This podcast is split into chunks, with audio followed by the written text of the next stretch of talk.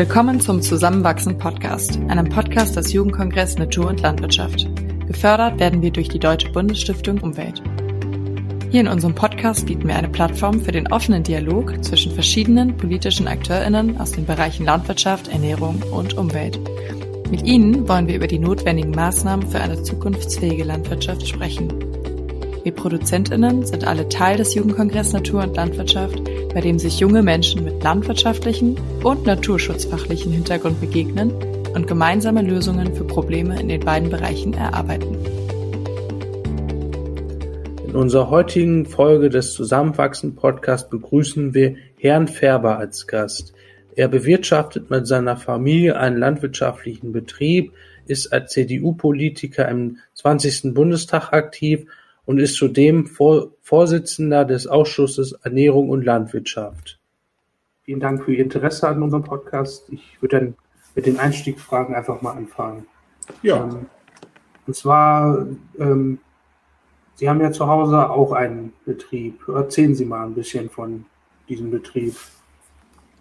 Ja, wir haben zu Hause einen landwirtschaftlichen Betrieb, der von meiner Familie bewirtschaftet wird. Und wir sind von einem klassischen Gemischtbetrieb in die Spezialisierung und dann in die Diversifizierung gegangen. Wir haben die Milchviehhaltung vor zwölf Jahren abgeschafft, haben die Ferkelerzeugung, haben uns darauf spezialisiert. Das hatten wir immer schon im Betrieb. Wir haben auch Ackerbau und Grünlandwirtschaft und äh, haben dann äh, vor acht Jahren begonnen mit der Legehinnenhaltung, gleich von Beginn an in mobilen Hühnerstellen. Äh, das haben wir dann auch weiterentwickelt und wir sind jetzt heute in Betrieb mit äh, Ferkelerzeugung, mit mobiler Legehinnenhaltung, mit Martins- und Weihnachtsgrenzen, mit Weidehähnchen, mit Mutterkuhhaltung, äh, also Weidehaltung und Ackerbau und Grünland. Der Betrieb wird von meiner Familie bewirtschaftet. Ich habe mit meiner Frau zusammen fünf Kinder. Zwei dieser fünf Kinder sind Landwirt und sind auf dem Betrieb. Und äh, meine Frau ist da und die anderen Kinder, Geschwister helfen da natürlich auch mit nach Kräften und nach Möglichkeit, nach Feierabend, am Wochenende und so weiter. Und äh, darüber hinaus haben wir auch noch fremde Arbeitskräfte. Unser Betrieb liegt auf der Schwäbischen Alb in 700 Meter Höhenlage. Wir sind da eigentlich von der Natur benachteiligtem Gebiet, sagt man, da nennt man das so. Aber äh, wir waren da immer schon und wir müssen da schauen, wie wir mit den Gegebenheiten eben zurechtkommen. Ja, das hört sich ja alles sehr interessant an. Ähm, nun auch die Frage, wie oft sind Sie denn noch auf dem Betrieb? Also, oder sind Sie dann noch zu Hause so?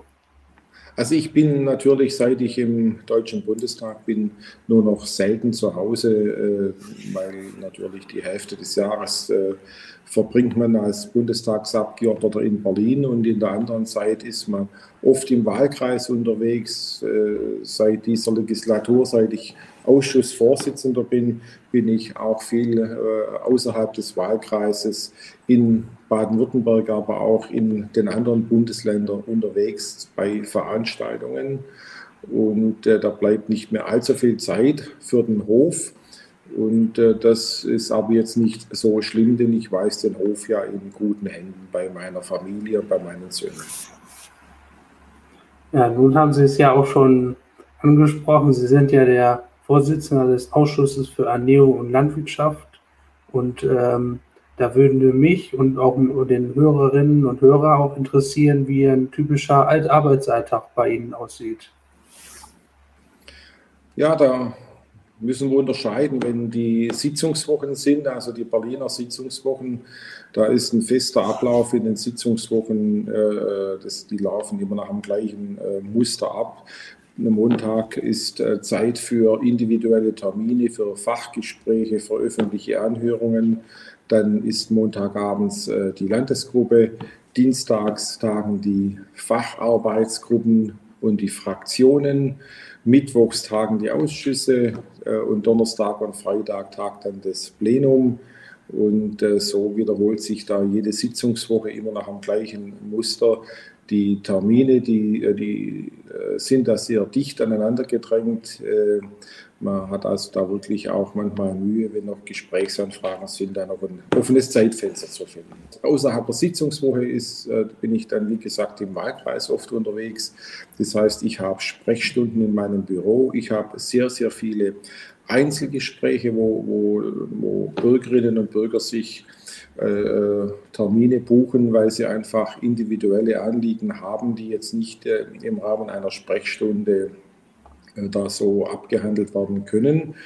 Und darüber hinaus besuche ich da auch viele Institutionen, Gemeinden, Kommunen, Einrichtungen, Veranstaltungen, Firmen, Unternehmen, äh, alles, was man sich vorstellen kann. Es sollte im Wahlkreis eigentlich nichts geben, äh, keine Branche, keine Sparte, wo der Abgeordnete nicht auch irgendwo mal zumindest bei äh, einem Vertreter, einer Vertreterin dieser Sparte oder Branche da vorbeikommt. Ja, darüber hinaus bin ich als Ausschussvorsitzender dann unterwegs äh, in ganz Deutschland und auch im Ausland. Die, die, Ausschüsse machen Ausschussreisen in andere Länder dieser Welt, wo sie natürlich auch sich erkundigen, wie sich Politik dort auswirkt, wie die Zusammenarbeit aussieht. Beispielsweise wir äh, reisen dieses Jahr noch nach Afrika, um uns zum einen natürlich äh, in erster Linie äh, vor Ort zu erkundigen, wie wirkt sich denn der Ukraine-Krieg in äh, afrikanischen Ländern aus, wie, wie kommt es da an, was passiert da, wenn, wenn Lebensmittelexporte, wenn Weizen nicht mehr so geliefert werden kann, wie, das, äh, wie man das dort gewohnt ist oder wie das dort notwendig ist.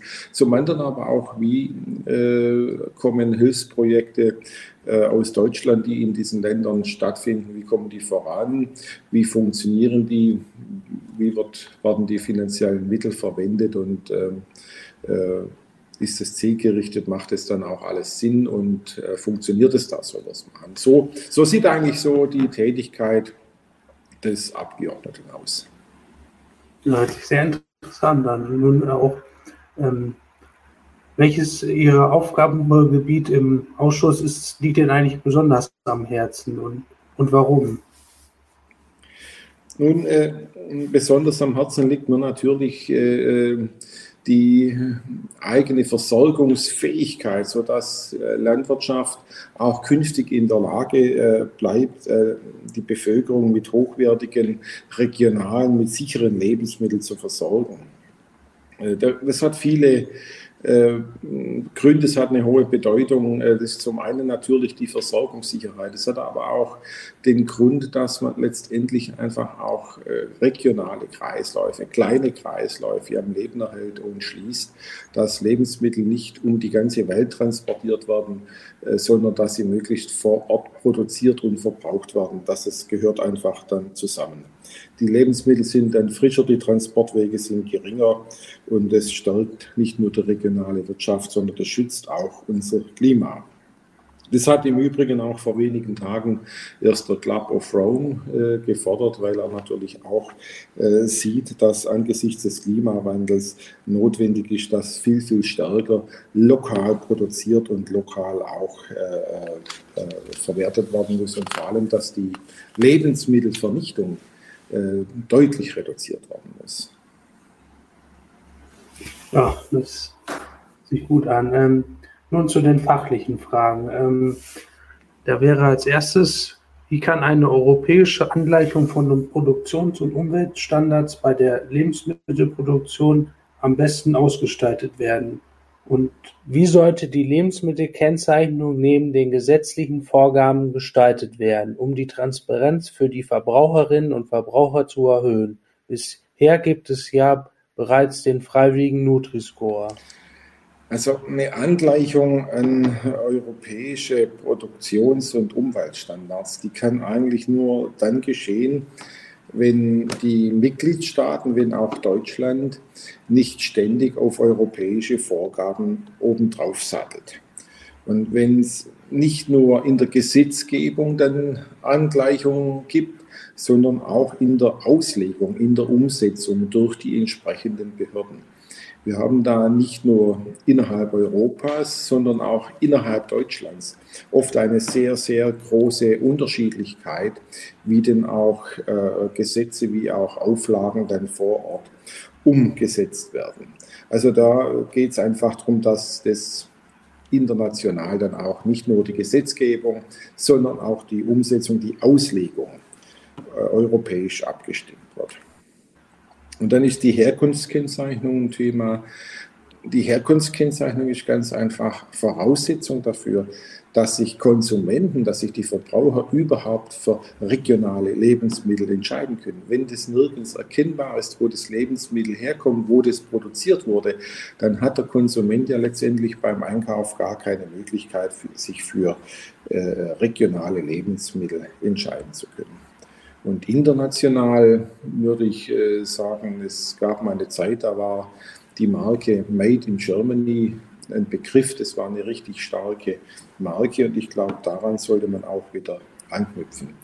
Äh, das ist natürlich äh, nicht immer nur, sage ich, von Vorteil. Wenn wir jetzt an die ASP denken, kann das natürlich auch mal ein Nachteil sein, aber dann ist es so.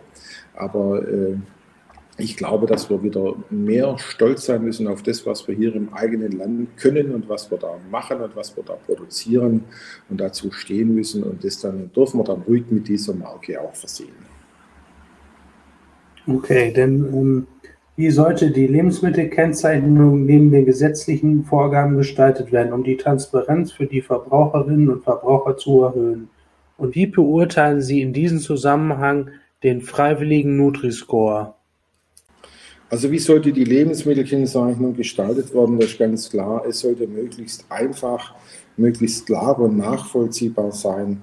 Und äh, es sollte nicht so sein, dass man, wenn man dann am Regal steht, wenn man äh, die Entscheidung trifft, was man denn kauft, zu welchem Produkt man greift, dass man da noch lang recherchieren und nach sehen muss. Also man kann natürlich beispielsweise in einem QR-Code unheimlich vieles unterbringen an Informationen, aber es wird dann nicht funktionieren, wenn die Leute alle mit dem Lesegerät, mit dem Smartphone den QR-Code äh, lösen und nachschauen, was es dann da alles äh, entsprechende Informationen gibt. Also das halte ich für schwierig. Der Nutri-Score ist äh, aus meiner Sicht äh, schon sehr hilfreich, um eben dann in, in derselben Produktgruppe äh, entsprechende Auswahl treffen zu können, wo man äh, letztendlich äh, für Menschen, die jetzt nicht sich beruflich, sich nicht äh, täglich mit der, mit der Frage der gesunden Ernährung auseinandersetzen, wo die dann auf einfache Art und Weise sich äh, einfach orientieren können.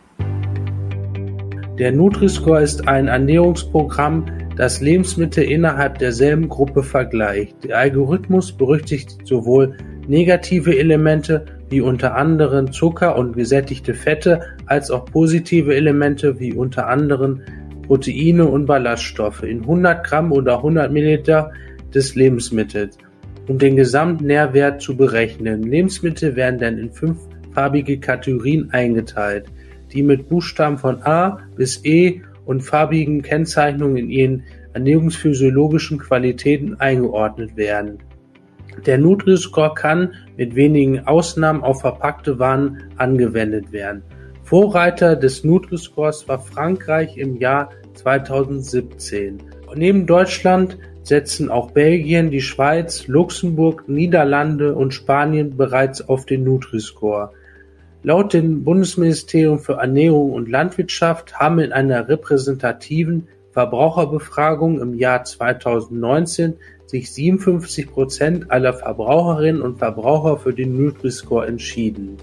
Zum Vergleich standen in dieser Befragung auch noch drei weitere Modelle. Außerdem sind laut des Bundesministerium für Ernährung und Landwirtschaft aktuell rund 310 aus Deutschland stammende Unternehmen für eine Verwendung des Nutri-Scores registriert. Allerdings ist auch kritisch am Nutri-Score zu sehen, dass beispielsweise sekundäre Pflanzenstoffe, Vitamine oder Omega-3-Fettsäuren keine Berücksichtigung finden und dass die Bewertungsskala lediglich Lebensmittel der gleichen Produktgruppe miteinander vergleicht. Ähm, gibt es Ihrer Meinung nach noch Optimierungsbedarf beim Nutri-Score? Gut, der Nutri-Score ist äh, natürlich äh, dahingehend schon stark äh, vereinfacht, aber äh, es werden da nicht alle Inhaltsstoffe berücksichtigt, äh, beispielsweise Vitamine und Zusatzstoffe. Aber wie gesagt, er bietet eben Menschen, die sich nicht so gut auskennen, die jetzt nicht so fachlich äh, da drin sind, eine gute Hilfestellung. Man, man kann beliebig viele Dinge äh, natürlich aufdrucken und einbauen, aber es wird dann eben auch immer umfangreicher, das zu lesen. Und, und ähm, am Ende äh, kann man auch den Konsumenten nicht ganz von der Verantwortung entbinden, was seine Kaufauswahl angeht. Also am Ende muss immer auch noch selber ein bisschen mitgedacht werden. Ähm, und wie könnte man noch weitere Anbieter dazu motivieren, anreizen, den Nutri-Score bei sich zu implementieren? Der ist ja nun freiwillig. Ja, der Nutri-Score ist freiwillig. Und äh, er bleibt es auch, denn nach dem EU-Recht ist eine verpflichtende nationale Anwendung nicht möglich. Es wird aber von vielen Herstellern bereits jetzt schon gerne verwendet, da der Nutri-Score eben so transparent beiträgt. Es ist gut fürs Image und es ist kostenfrei. Er findet sich immer mehr, immer auf mehr Lebensmitteln und äh, ich denke, die Vorteile liegen eigentlich jetzt schon auf der Hand. Also ich, ich denke, das wird sich schon stärker und mehr durchsetzen.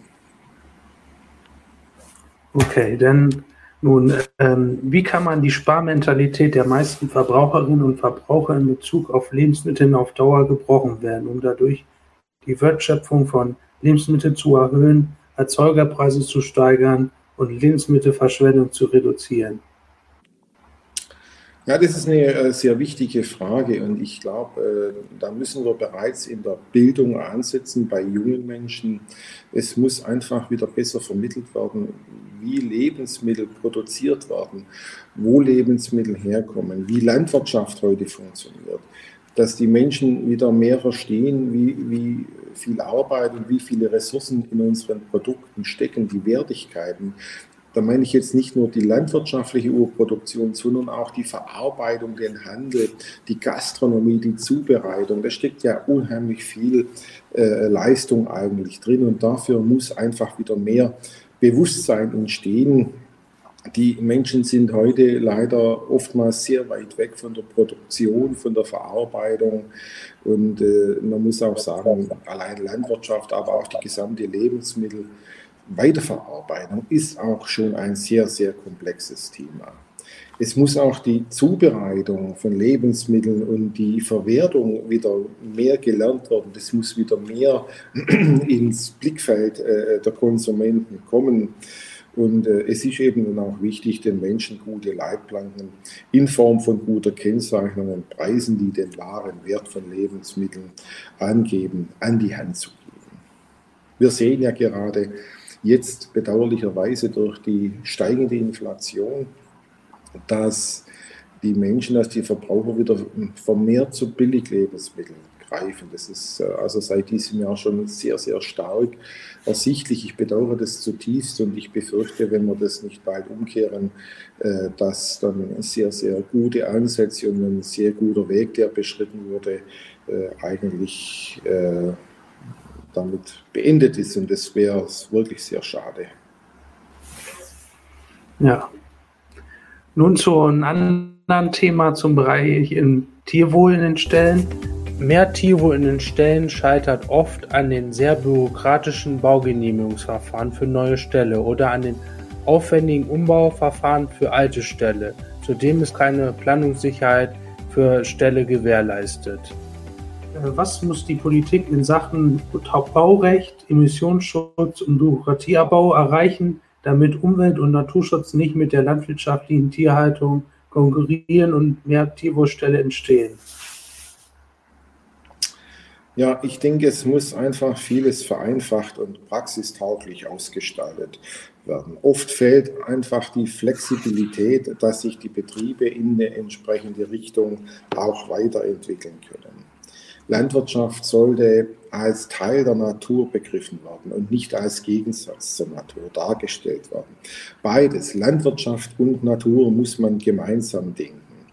Die falsche Denkweise äh, verschärft die Probleme, auch im Arten- und Klimaschutz. Die nachhaltige Nutzung steht im Einklang mit Umwelt- und Naturschutz. Dafür brauchen wir auch keine Stilllegung und Nutzungsverbote. Das Ziel ist ja bei allen das gleiche. Äh, in diesem Fall, äh, sag ich mal, wollen auch die Landwirte mehr Tierwohl machen. Die Frage, wie man dahin kommt, der unterscheiden sich natürlich die Vorstellungen schon gewaltig. In dem Kompetenznetzwerk Nutztierhaltung, auch nach dem Vorsitzenden Borchardt-Kommission genannt, soll der Umbau der Nutztierhaltung durch die Prämien zur Abdeckung der laufenden Kosten und eine Investitionsförderung für die höheren Tierwohlstufen erreicht werden. Finanziert soll dies durch eine mengenbezogene staatliche Tierwohlabgabe von 40, 40 Cent pro Kilogramm oder den Wegfall des ermäßigten Umsatzsteuersatzes von 7 auf 19 Prozent. Die Initiative Tierwohl ist 2015 als Förderprogramm für mehr Tierwohl an den Start gegangen. Mit ihr bekennen sich die Partner aus Landwirtschaft, Fleischwirtschaft, Lebensmittelhandel und Gastronomie zu ihrer gemeinsamen Verantwortung für bessere Nutztierhaltung, Tiergesundheit und Tierschutz. Die Initiative Tierwohl unterstützt Landwirte und Landwirtinnen finanziell dabei, über die gesetzlichen Standards hinausgehende Maßnahmen zum Wohl ihrer Nutztiere umzusetzen. Die Umsetzung dieser Maßnahmen wird durch die Initiative Tierwohl flächendeckend kontrolliert. Das Produktsiegel der Initiative Tierwohl kennzeichnet ausschließlich Produkte, die von Tieren aus teilnehmenden Betrieben stammen. Inzwischen ist die Deutschlands größte Plattform für mehr Tierwohl.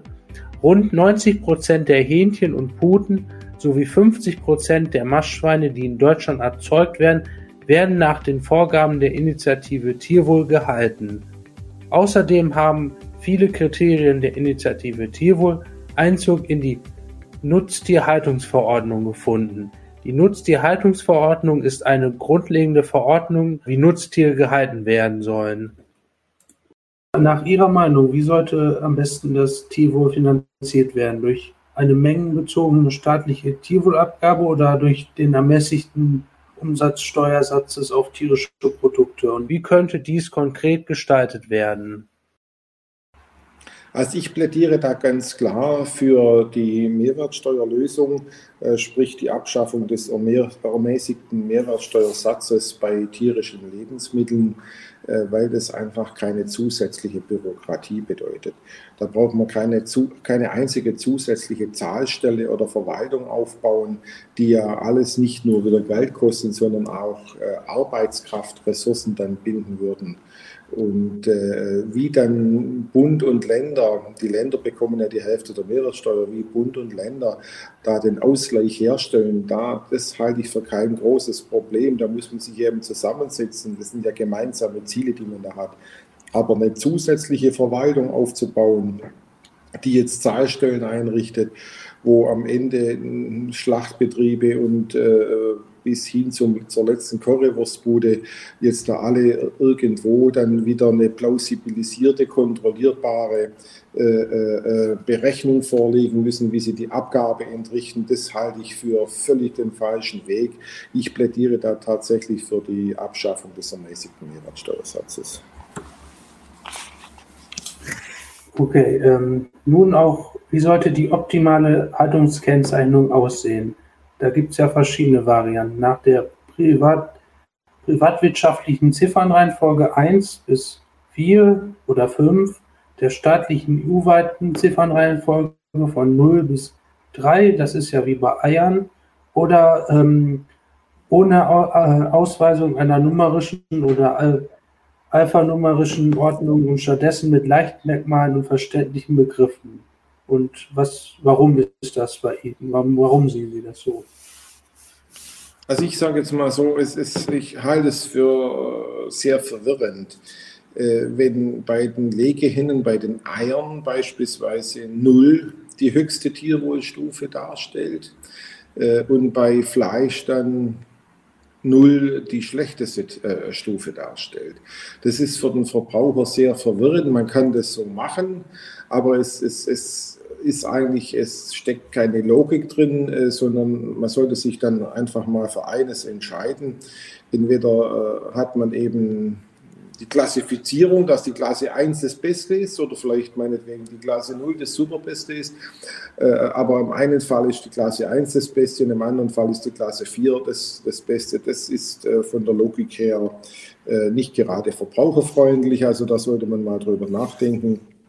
Und ich bin eigentlich auch der Meinung, dass in dem Fall Bio keine eigene Haltungsstufe äh, haben sollte. Denn äh, Tierwohl ist jetzt nicht die Frage, ob Bio oder konventionell. Man kann die gleiche Tierhaltungsform die einen Biobetrieb hat, auch in einem konventionell äh, geführten Stall haben.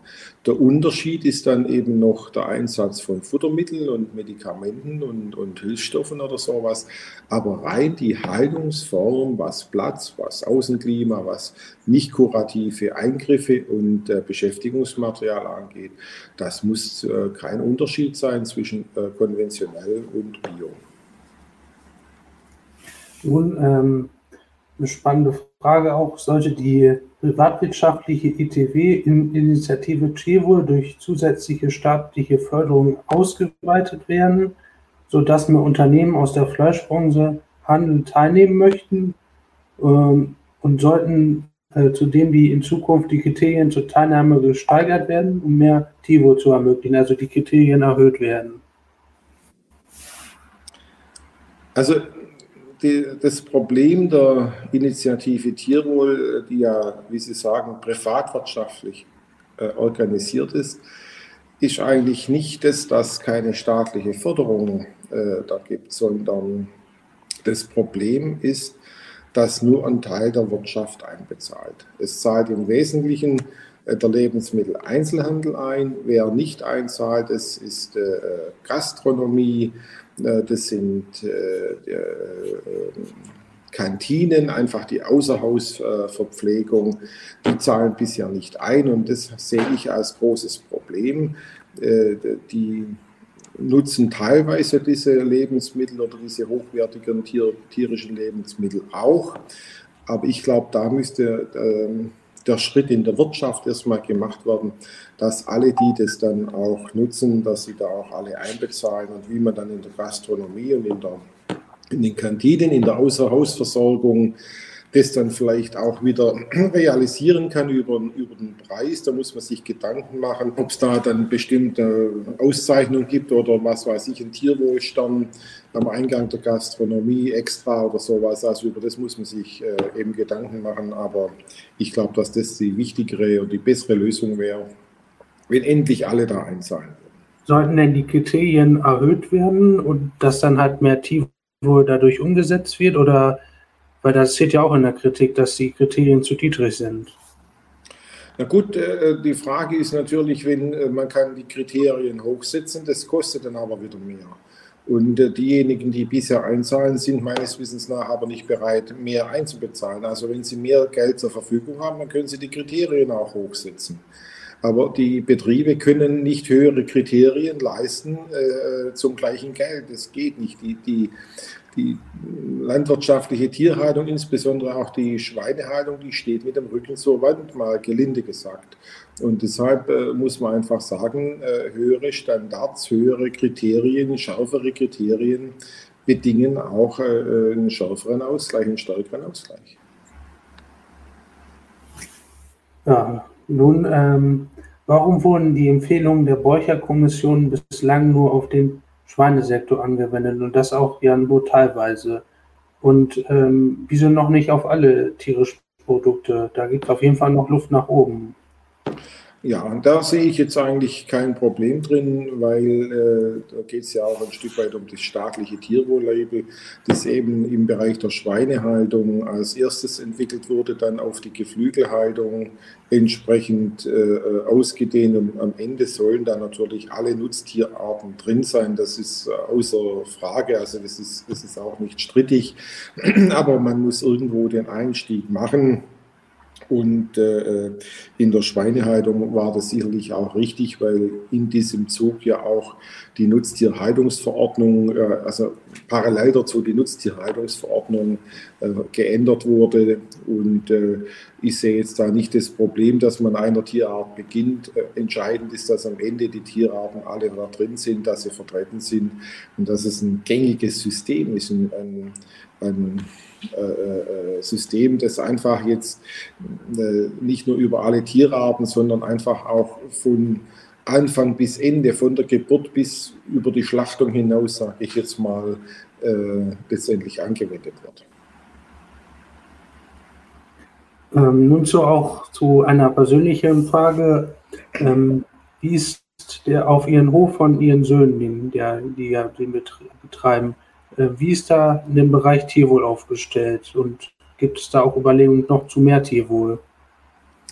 Ja, wir sind da eigentlich betrieblich bereits äh, sehr stark auf dem Weg. Äh, wir haben in der Ferkelerzeugung äh, jetzt im vergangenen Jahr einen neuen Ferkelaufzuchtstall in Betrieb genommen, äh, der eigentlich bereits jetzt die höchste Haltungsstufe äh, beinhaltet. Das heißt also ein Strohstall mit drei Klimazonen, äh, wo äh, auch Außenklimareiz da ist, also wo praktisch offene Außenwände hat und dann eben äh, je nach Wetterlage dann äh, die, die Außenwände dann geschlossen werden. Aber wir sind auf dem Weg bereits und wir haben auch mit äh, unseren Abnehmern Verträge geschlossen, dass wir das äh, nicht nur in der Ferkelaufzucht, sondern auch äh, in der Wartehaltung, im Dickstall, im Abferkelstall die nächsten Jahre umsetzen. Wir sind da bei Edeka Südwest in dem Premium-Programm Hofglück und da gibt es klare Umstellungskriterien nach den nach den äh, Kriterien des Deutschen Tierschutzbundes und äh, dem haben wir uns angeschlossen und da sind wir beim Umsetzen und ich kann nur sagen, äh, Tierwohl kostet unheimlich viel Geld. Wenn ein Tier doppelt so viel Platz hat, dann ist der Stall auch fast doppelt so teuer und das geht nicht, ohne dass irgendwoher höhere Preise und entsprechende Förderung gibt. Wir sind da gern bereit, das zu machen, aber es geht nicht ohne höhere äh, Preise. Und im Bereich der Geflügelhaltung äh, haben wir ja eigentlich äh, bereits vor acht Jahren da begonnen mit der äh, mobilen Hühnerstall, äh, mit mobilen Hühnerstellen, mit mobiler Legehinnenhaltung. Äh, ich würde mal sagen, dass das mit das Höchste an, an Haltungsformen ist, das es überhaupt bisher auf dem Markt gibt. Und die äh, Weidehähnchen, da gilt das Gleiche und die, die Martins- und Weihnachtsgänse auch. Und unsere Mutterkuhhaltung, die ist äh, die Hälfte des Jahres auf der Weide. Die andere Hälfte des Jahres sind die Tiere in einem, in einem Stall, wo sie praktisch raus können. Und ich sehe das natürlich, wenn ich zu Hause bin, auch. Die sind bei jeder Witterung auch lieber draußen als drinnen. Also ich denke, dass wir da äh, das selber natürlich auch umsetzen. Wir haben noch ein Stück des Weges in der Schweinehaltung vor uns, aber wir sind da bereits auch auf dem Weg, diese Dinge in der Praxis selber umzusetzen. Ja, das hört sich ja gut an. Ähm, nun zu einem ganz anderen Thema, und zwar zur Umwelt- und Artenschutz. Wir sehen die Folgen des Klimawandels aktuell überall, auch in Deutschland. Insbesondere in der Landwirtschaft ist das schon zu spüren und in vielerlei Hinsicht ein großes Problem. Die trockenen Frühjahre, die verhindern, dass der Boden Wasser speichern kann und die Saat zur richtigen Zeit zum Keim gebracht wird. Die heißen Sommer, die die Ernte nicht gut wachsen und zu früh reifen oder verbrennen lässt. Die Winter, die den Pflanzen nicht die nötige Ruhepause geben, die sie brauchen und die in ihrem Entwicklungsprogramm eigentlich vorgesehen ist. Zumindest in unseren Breiten. Wasserhaltende Anlagen wie Bepflanzungen, Heckenbäume oder auch Bodenbedeckungen wurden in einigen Teilen Deutschlands im Zuge der Flurbereinigung beseitigt und fehlen jetzt großflächig. Auch der regelmäßige Einsatz von schweren landwirtschaftlichen Maschinen sorgt dafür, dass Böden auf Dauer verdichten und somit kaum Wasser aufnehmen. Infolgedessen fließt das Wasser oberflächlich ab und sorgt für Erosion der Böden. Das bedeutet Abtragung und Auswaschung. Groß angelegte Bewässerungssysteme sind angesichts des zum Teil schon bestehenden Wassermangels in manchen Regionen wahrscheinlich auch keine echte Option. Die Böden sind häufig ausgelaugt und ohne zusätzlichen Dünger können sie nicht dieselben Erntemengen er erreichen. Gleichzeitig ist die Düngemittelproduktion mit den aktuellen Verfahren extrem energiebedürftig, was gerade angesichts der aktuellen Lage entsprechend teuer und unnachhaltig ist. Zudem eutrophieren die Gewässer aufgrund des Düngemittel- und in manchen Teilen Deutschlands auch tierhaltungsbedingten Stickstoffüberschusses im Boden, der ausgewaschen wurde. Hinzu kommt der Rückgang der Biodiversität – dieser ist zu großen Teilen auch dem Rückgang an beruhigten Lebensraum, zur ungestörten Fortpflanzung und vernetzten Habitaten zur Verbreitung und Durchmischung zuzuordnen. Hinzu kommen natürlich auch die Nutzung von Pflanzenschutzmitteln und die Versauerung des Bodens durch Düngung, welche übrigens auch die Widerstandsfähigkeit der Pflanzen gegen Schädlinge reduziert. Dabei ist Biodiversität und dazu gehört die Vielfalt an Lebensräumen, Arten, aber auch genetischer Vielfalt mittel- und langfristig eigentlich essentiell für die Landwirtschaft. Stichwort ökologische Dienstleistungen. Sie ist ein Garant dafür, dass landwirtschaftliche Flächen gelockert, durchmischt, durch Würmer, Springschwänze und sonstige Erdbewohner und mit Nährstoffen angereichert werden, durch Mikroorganismen wie Bakterien und Pilze, aber auch weidende, also exkrementierende Tiere. Dass die Pflanzen bestäubt werden durch Bienen, Hummeln, Schwebfliegen und Falter und die Verluste durch Schadorganismen begrenzt werden. Sogenannte Nützlinge. Zum Beispiel gehören dazu Marienkäfer, aber auch Schlupfwespen und viele Spinnentiere. Wir umreißen diese Probleme, um vor allem unseren Hörer und Hörerinnen die Abhängigkeiten und Dimensionen von Landwirtschaft und ihrer Rolle im Zusammenhang mit dem Kreislauf der Natur im Ansatz aufzeigen zu können. Doch nun die Frage an Sie, Herr Färber. Was kann die Landwirtschaft tun, um die Probleme des Klimawandels, Wassermangels und Rückgang der Biodiversität anzugehen und ihren Zweck der Ernährungssicherung zu integrieren? Was ist da vielleicht sogar schon auf dem Weg? Gut, was kann Landwirtschaft tun, um die Probleme äh, äh bei Klimawandel und Biodiversität anzugehen? Landwirtschaft ist eigentlich Klimaschützer einerseits und andererseits vom Klimawandel stark betroffen. Äh, das, äh, also Landwirtschaft ist nicht für alles verantwortlich, was irgendwo in unserer Umwelt schlecht läuft. Aber Landwirtschaft kann in vielen Teilen Lösungen bieten. Das ist mir sehr wichtig. Landwirtschaft kann auch im Klimaschutz Lösungen bieten. Äh, ich sage mal beispielsweise Humusaufbau, Kohlenstoffspeicherung in den Böden, da ist Landwirtschaft natürlich Teil der Lösung. Aber auch da muss man natürlich sagen, äh, das geht auch nicht zum Nulltarif, sondern da sind auch Investitionen wieder auf den Betrieben förderlich und da muss man dann auch Lösungen finden, wie diese Art an Klimaschutz dann auch wieder finanziell äh, honoriert wird. Man kann nicht auf der einen Seite natürlich Abgaben einfordern von den Emittenten und bei den anderen, die dann binden, äh, äh, wenn es in der Landwirtschaft ist, sollen die dann umsonst machen. Also das ist ähnlich wie in der Forstwirtschaft auch. Auch Forstwirtschaft ist in der Lösung, ist in der Lage, äh, die Lösung anzubieten mit CO2-Speicherung äh, durch Holzproduktion. Und bei der Biodiversität äh, gibt es eben aus meiner Sicht insbesondere zwei Dinge, nämlich das ist äh, zum einen Lebensraum und zum anderen äh, Nahrungsgrundlage. Und äh, wenn wir für die Arten, die, äh, die hier vorhanden sind, äh, vor allem für die bedrohte Arten, wenn wir diese beiden Dinge erfüllen können, dann kann auch hier Landwirtschaft Teil der Lösung sein. Wenn wir uns das äh, Gutachten der Vereinten Nationen zum äh, Artenrückgang anschauen, dann steht da auch nicht drin, dass die Landwirtschaft in Deutschland für den Artenschwund äh, verantwortlich ist. Da stehen ganz andere Dinge drin. Da steht drin der Klimawandel, da steht drin die Zunahme der Waldbevölkerung, da stehen drin beispielsweise der steigende Pro-Kopf-Rohstoffbedarf, da steht aber auch drin äh, die Ausweitung der besiedelten Flächen und so weiter. Da stehen sehr, sehr viele Dinge drin, die dem Artenschutz eben äh, da sehr große Probleme bereiten. Und Landwirtschaft kann Lebensraum und Nahrungsgrundlage für Biodiversität bieten. Aber ich bin da wirklich überzeugt davon, dass da nicht die Stilllegungen der richtige Weg sind, sondern dass da die nachhaltige Nutzung der richtige Weg ist und vor allem wieder eine vermehrte Kulturartenvielfalt auf unserem Feld draußen.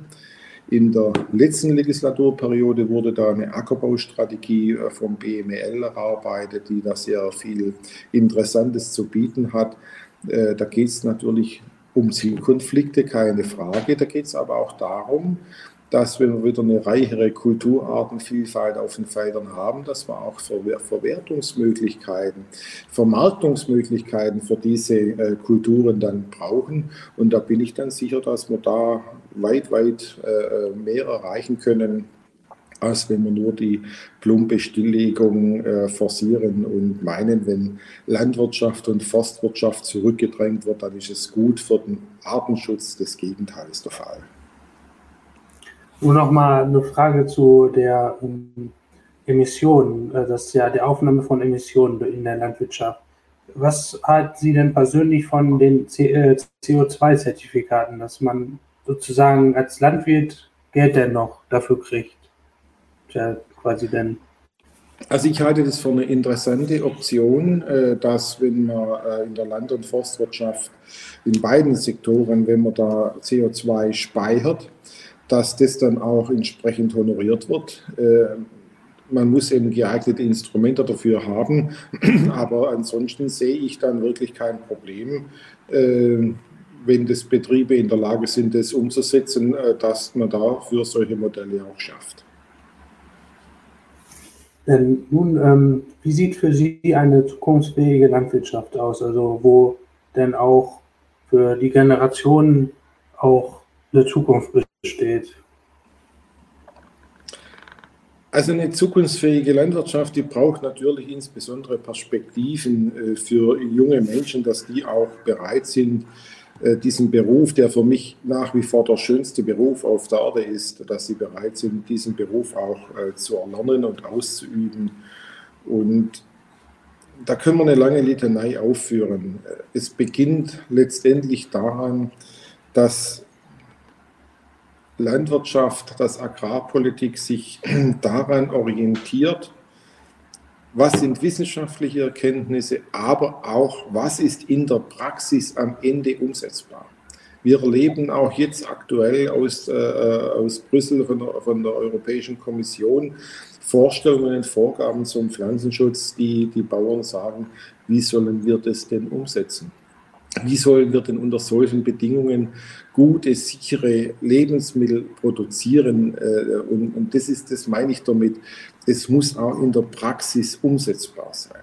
Man braucht gute Rahmenbedingungen, um die vielfältigen Aufgaben äh, neben der Erzeugung von Lebensmitteln natürlich auch die Pflege der Kulturlandschaft, äh, auch Artenvielfalt, auch Energiegewinnung aus nachwachsenden Rohstoffen bewältigen zu können und vor allem das Thema Dokumentationswahnsinn, Bürokratie, auch die Vorgaben müssen äh, für die Praxis umsetzbar sein.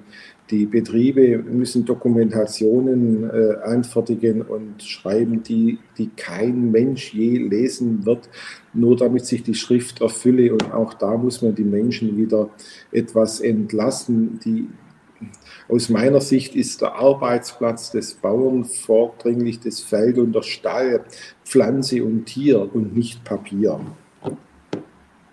Es, es geht letztendlich darum, dass man den Beruf des Landwirts wieder attraktiv machen kann, wirklich so, dass junge Menschen in diesem Beruf eine Perspektive sehen, einen schönen Beruf haben, aber auch ihre Familie davon ernähren können und vor allem auch äh, wieder eine gesellschaftliche Akzeptanz haben.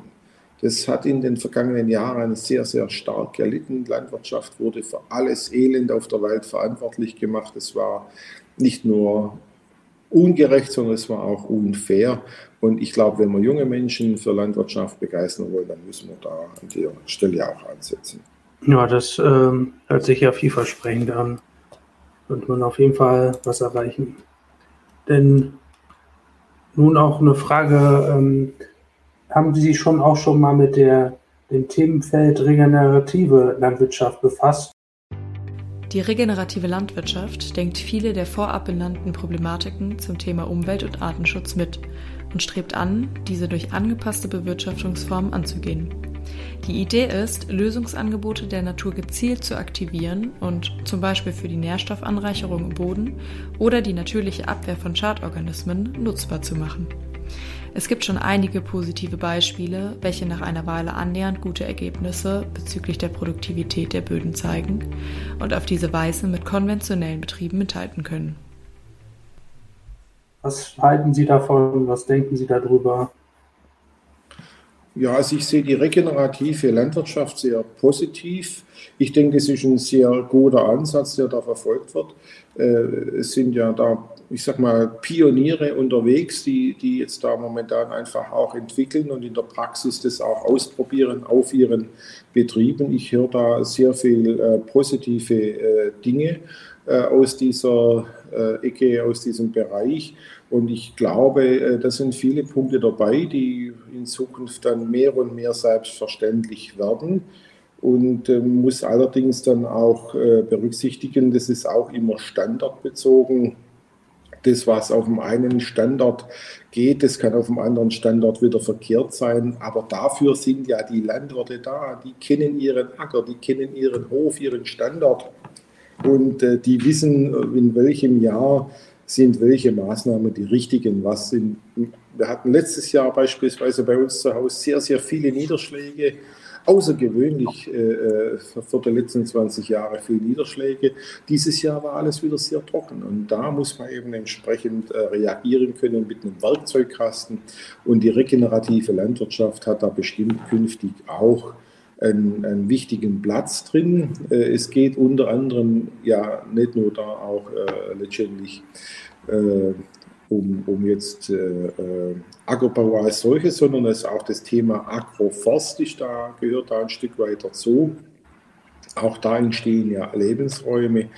Und im Bereich Agroforst, äh, den ich selber sehr, sehr positiv eigentlich begleite äh, und fordere, da haben wir genau das Problem, dass Politik den falschen Ansatz hat.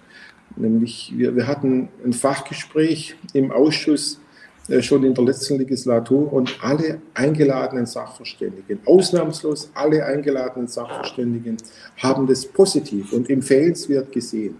Aber alle haben auch darauf hingewiesen, dass das Problem der FFH-Richtlinie der Europäischen Union, das sehr, sehr gefährlich ist denn wenn dann in diesen Agroforstflächen äh, sich bedrohte Arten ansiedeln, was ja wünschenswert ist, dann kommt da die Glasglocke drauf und es gibt ein Nutzungsverbot. Und das ist eben kontraproduktiv. Artenschutz sollte belohnt werden und nicht bestraft werden. Das ist was, was ich denke, was in der Politik irgendwann mal neu gedacht worden muss.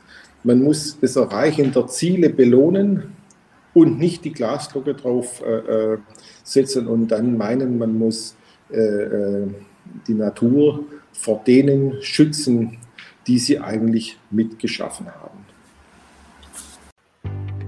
Worauf sich Herr Färber hier eben gerade bezogen hat, ist die FFH-Richtlinie.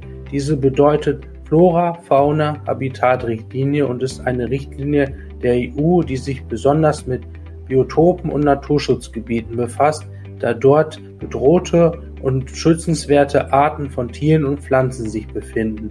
Und in diesem Zusammenhang ist auch die Landschaftspflege sehr wichtig. Jetzt haben Sie ja erwähnt, dass das ähm, ja in der EU äh, ja scheitert. Könnte man da nicht, ähm, wo das ist jetzt einfacher gesagt als getan, da irgendwie da entgegenwirken, dass das halt, so wie wir das eben beschrieben haben, dass das halt weiter die Nutzung äh, entstehen kann? Das müsste dann in der FFH-Richtlinie der Europäischen Union äh, hinterlegt werden, äh, aber die ist völlig anders aufgebaut. Äh, äh, das sehen wir nicht nur jetzt im Bereich, wo Agroforst äh, genannt ist, sondern auch in anderen Bereichen. Dass eben da, wo Wiederansiedlung von bedrohten Arten stattfindet, dass da sofort die Glasglocke draufkommt. Und das, das ist aus meiner Sicht der falsche Ansatz. Wir müssen Ziele setzen, gar keine Frage, und da gehört Biodiversität auch dazu.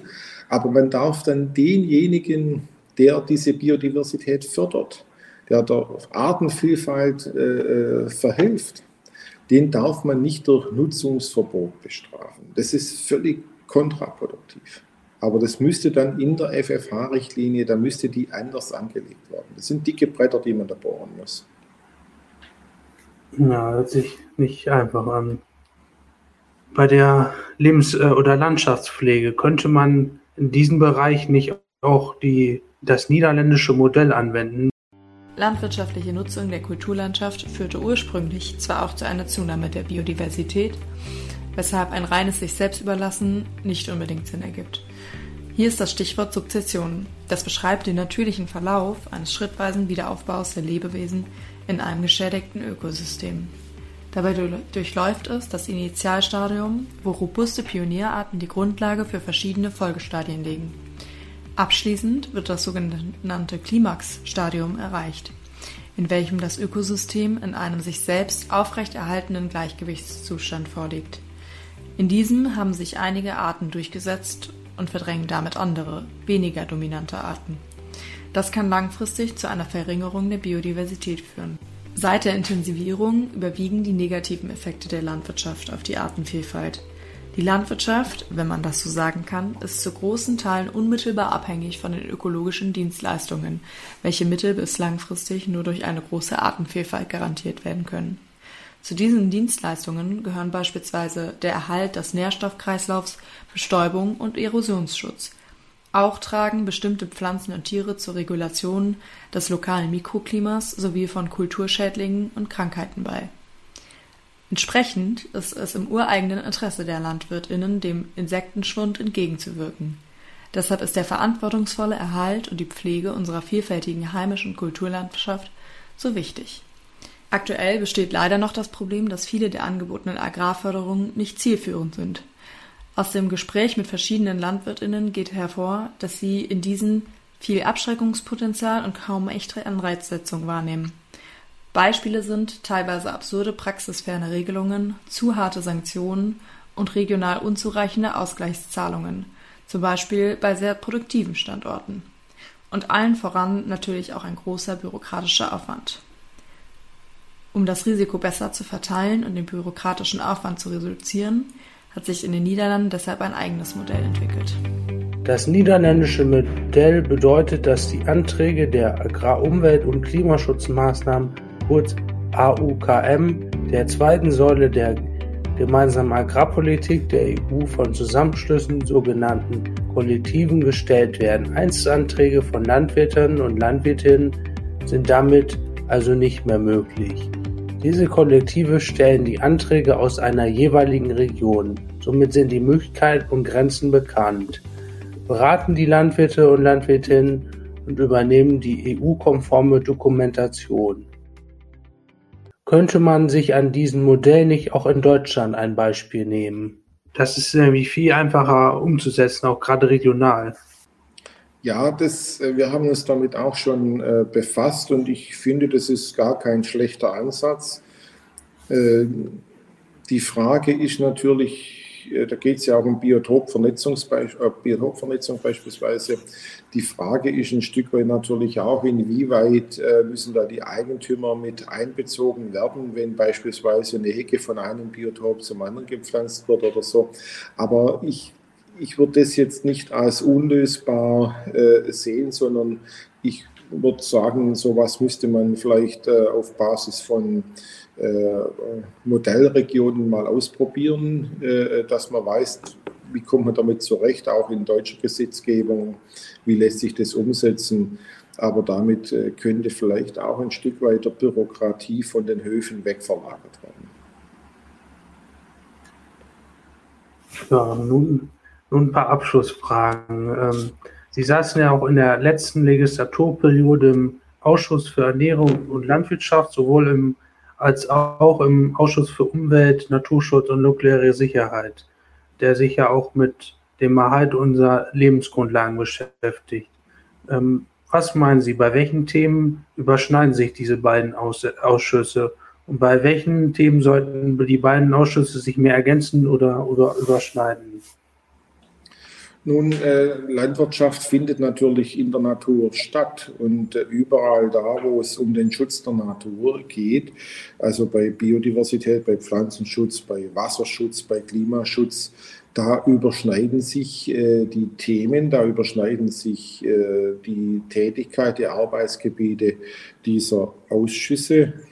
Äh, das ist jetzt aber auch, finde ich jetzt nicht äh, schlimm, sondern man, man muss es eben einfach gemeinsam denken. Und ich glaube, das ist der Punkt.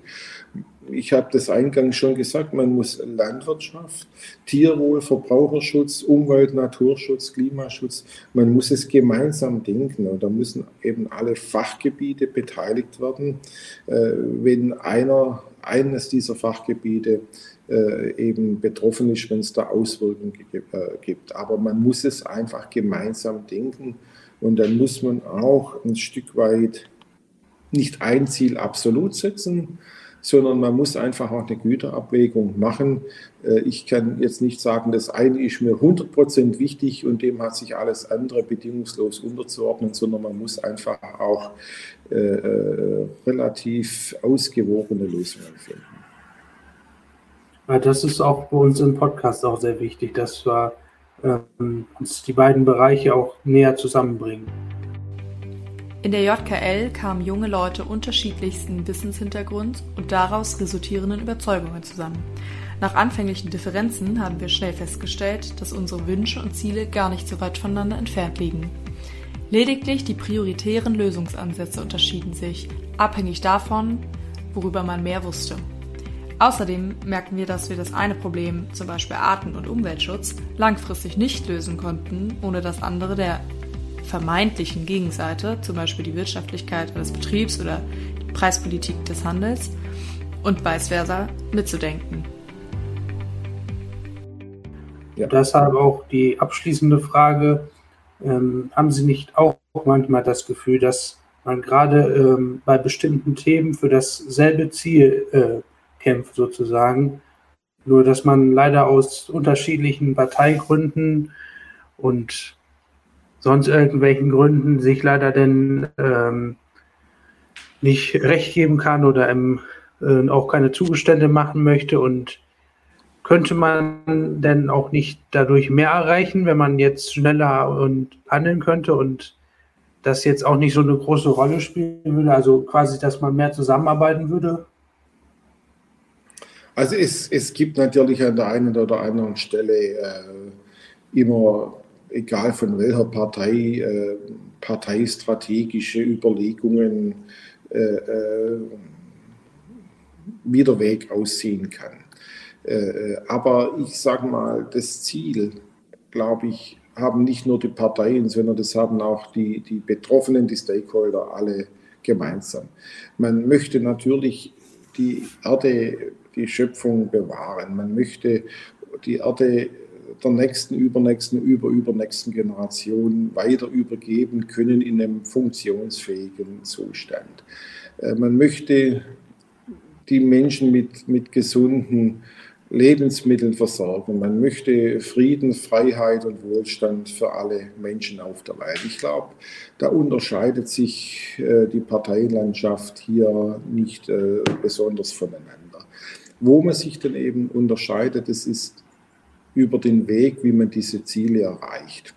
Und da wird natürlich äh, manchmal auch strategisch gestritten, aber da, äh, da gehen manchmal Ansichten auseinander, gerade eben in Sachen Gewichtung. Und ich, ich gebe jetzt mal ein Beispiel, wenn wir jetzt zum Beispiel sagen, wir wollen aus Gründen der Biodiversität da legen wir jetzt den Wald in Deutschland still. Teile davon oder den ganzen Wald, egal.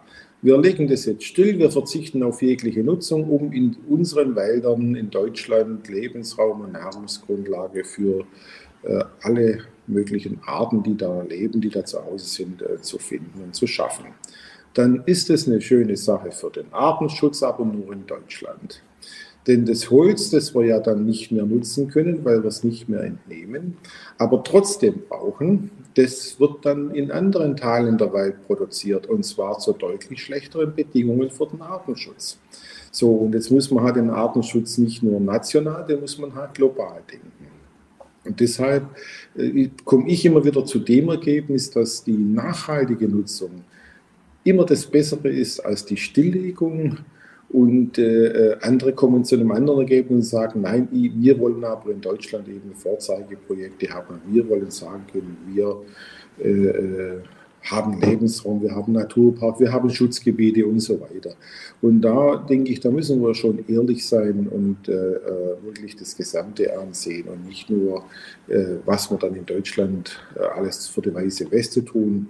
Wir verbrauchen in Deutschland Lebensmittel, wenn man alles nimmt, einschließlich dann auch der Bekleidung, Textilien und so weiter, dann brauchen wir viel, viel mehr als in Deutschland wachsen kann, dann reicht die Fläche in Deutschland hinten und vorne nicht aus.